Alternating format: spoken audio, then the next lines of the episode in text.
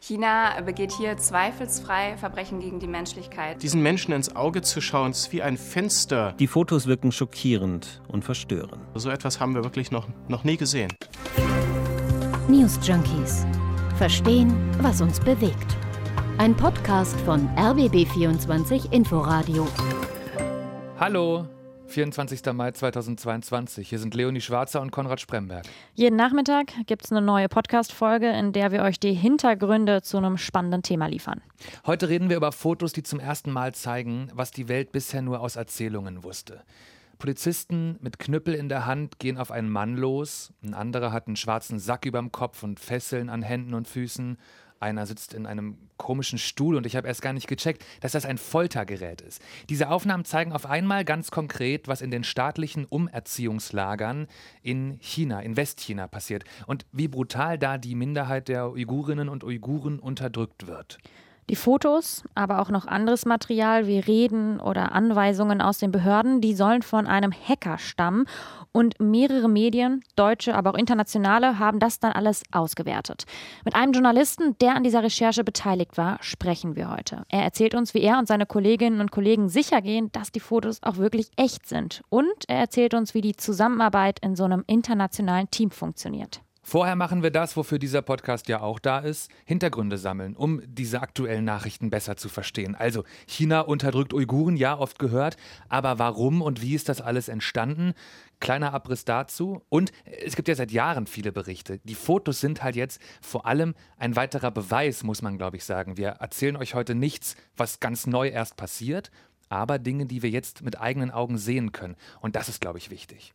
Das alles in der nächsten guten Viertelstunde. Und wenn euch während der Folge oder auch danach Fragen oder Anmerkungen, Kritik oder Lob in den Kopf kommen, dann schreibt uns das doch mal an newsjunkies.rbb24inforadio.de.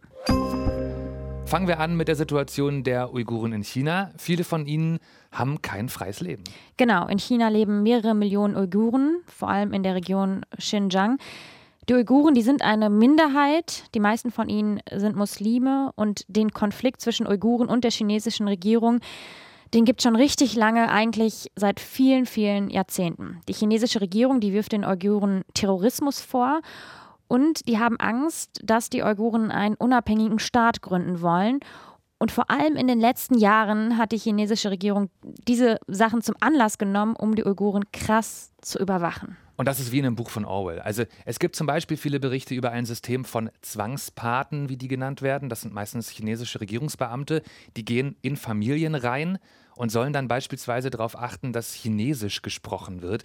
Noch heftiger finde ich Berichte von Menschenrechtsanwälten. Der chinesische Staat versuche wohl, die Geburtenrate bestimmter Minderheiten wie der Uiguren niedrig zu halten, soll dafür Menschen sterilisieren, damit es einfach immer weniger von diesen Menschen gibt. Mhm. Und dann sind da eben diese Lager, ne, aus denen auch die heute veröffentlichten Fotos stammen sollen. Chinas Regierung behauptet immer noch, das seien berufliche Fortbildungsstätten, wo Leute freiwillig hingehen. Aber dass das wohl Quatsch ist, hat äh, auch schon die letzte große Recherche dazu vor ein paar Jahren gezeigt. Genau, und vielleicht habt ihr auch schon von den China Cables gehört.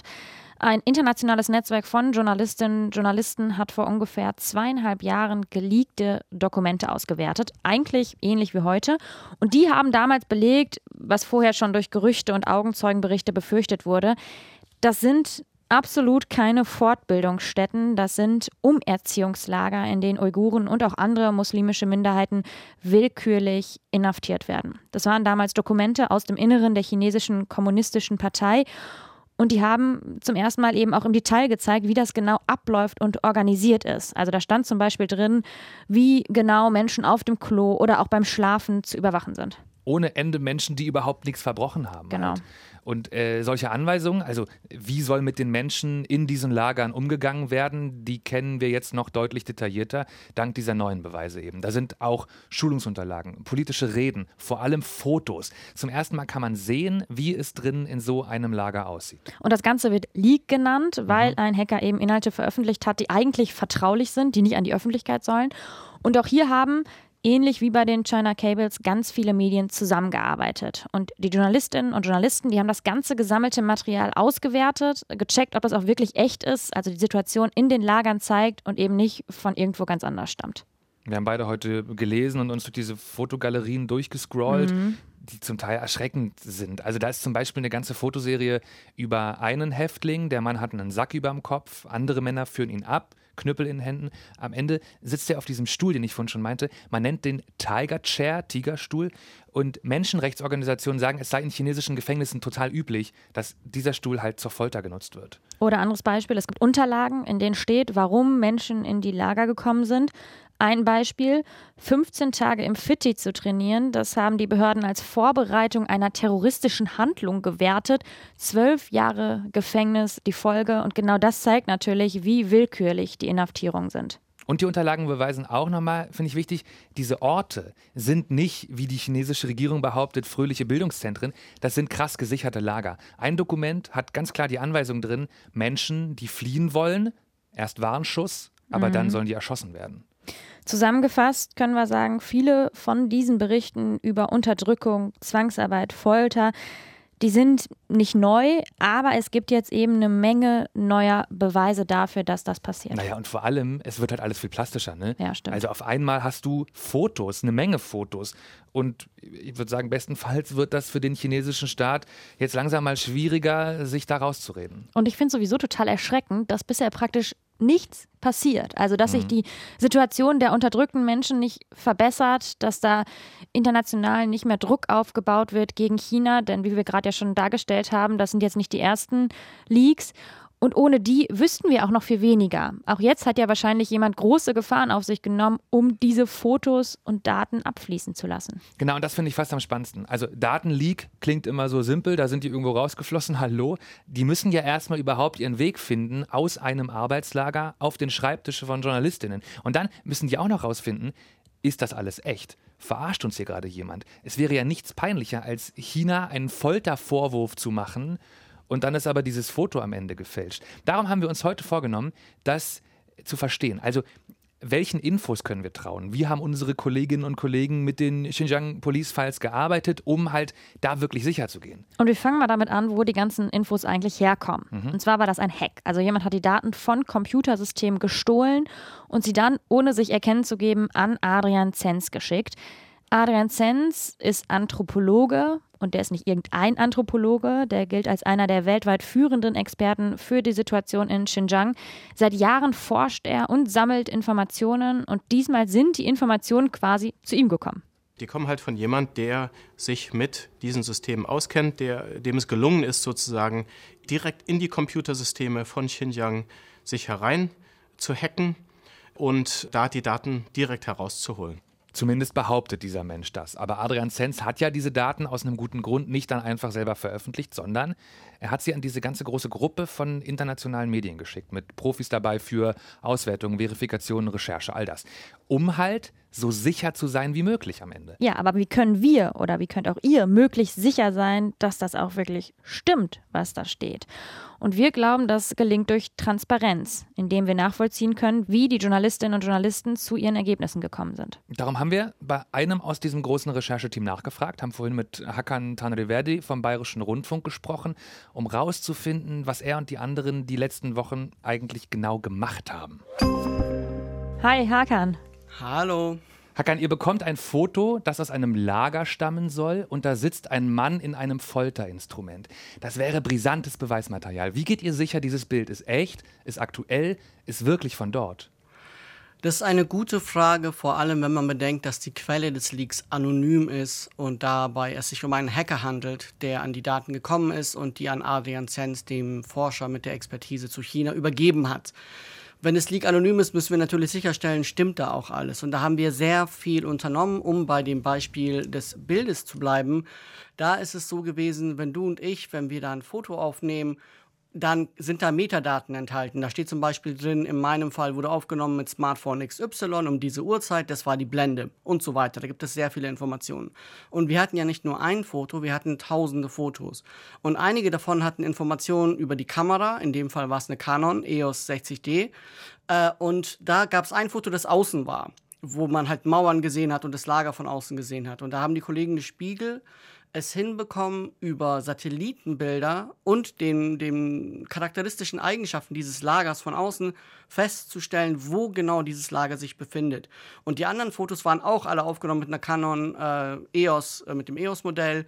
Andere Fotos hatten GPS-Daten, da war der genaue Standort metergenau zu bestimmen. Da waren Polizeimitarbeiter auf den Fotos zu sehen, die quasi in der Gegend, äh, durch die Gegend gefahren sind. Und dann habe ich die GPS-Daten bei Google Maps eingegeben und es war eine halbe Stunde entfernt von dem Lager, also auch in der direkten Umgebung. Das war ein Weg, wie wir die Bilder äh, verifiziert haben. Wir haben noch sehr, sehr viele andere Sachen gemacht, unter anderem ein forensisches Gutachten erstellen lassen. Das haben die Kollegen von sowohl Spiegel als auch BBC News gemacht. Und da war jedes Mal auch die Antwort, keine Manipulation. Du hast ja gerade schon gesagt, ihr habt nicht nur das Foto ausgewertet, sondern noch viele andere. Habt ihr eine Idee, wer die Fotos gemacht hat? Also waren das Insassen, Sicherheitsbeamte? Das ist auch eine exzellente Frage, weil ich das sehr gerne gehabt hätte, weil in den Metadaten hätte auch drinstehen können, wie der User sozusagen heißt. Ist in dem Fall aber nicht so gewesen. Aber in den Fotos enthalten sind knapp 5000, die müsst ihr euch vorstellen, wie so, eine, wie so ein Fahndungsfoto. Da schauen Leute frontal in die Kamera. Und anhand anderer Daten aus diesen Dokumenten wissen wir, dass 3000 dieser Leute inhaftiert sind. Da stehen teilweise die Haftgründe drin. Deswegen ist es, ich würde mal sagen, anzunehmen, dass die Fotos in Behörden aufgenommen worden sind. Aber der konkrete Name, so etwas haben wir nicht. Was an diesem ganzen Material, das waren ja lange nicht nur diese Fotos, von denen du jetzt sprichst, aber halt ganz viele. Aber wenn du dir mal diesen ganzen Batzen nochmal vor Augen führst, was war besonders schwierig für euch zu verifizieren? Also wirklich besonders schwierig zu verifizieren ist alles das, wo einfach nur eine Zeile in einer Excel-Liste ist. Da steht dann ein Name, da steht ein Geburtsdatum und mehr weißt du nicht. Und da ist, sind Kollegen der BBC News, haben einen ausfindig gemacht, äh, der lebt in der Türkei, in Istanbul. Und dessen Sohn, dessen ältester Sohn taucht in der Liste auf. Wir haben ihm die Nummer gezeigt. In China werden dort in der Region Xinjiang ID-Nummern äh, vergeben, in, vereinfacht gesagt Ausweisnummern. Der Mann hat bestätigt, dass das seine Nummer gewesen ist. Die endet auf äh, 2417, also die Nummer des Sohnes. Und dort stand drin, warum er verhaftet worden ist. Ihm wird im Wesentlichen äh, terroristische Aktivitäten vorgeworfen und er wurde zu elf Jahren Haft. In einer anderen Tabelle steht 15 Jahre Haft verurteilt. Und für uns war das natürlich sehr wichtig, diese Verifikation auch zu haben. Jetzt habt ja nicht nur ihr das Material ausgewertet, sondern zusammen habt ihr das gemacht mit BBC News, Spiegel, zahlreichen anderen Medien. Mhm. Wie habt ihr in diesem internationalen Team zusammengearbeitet?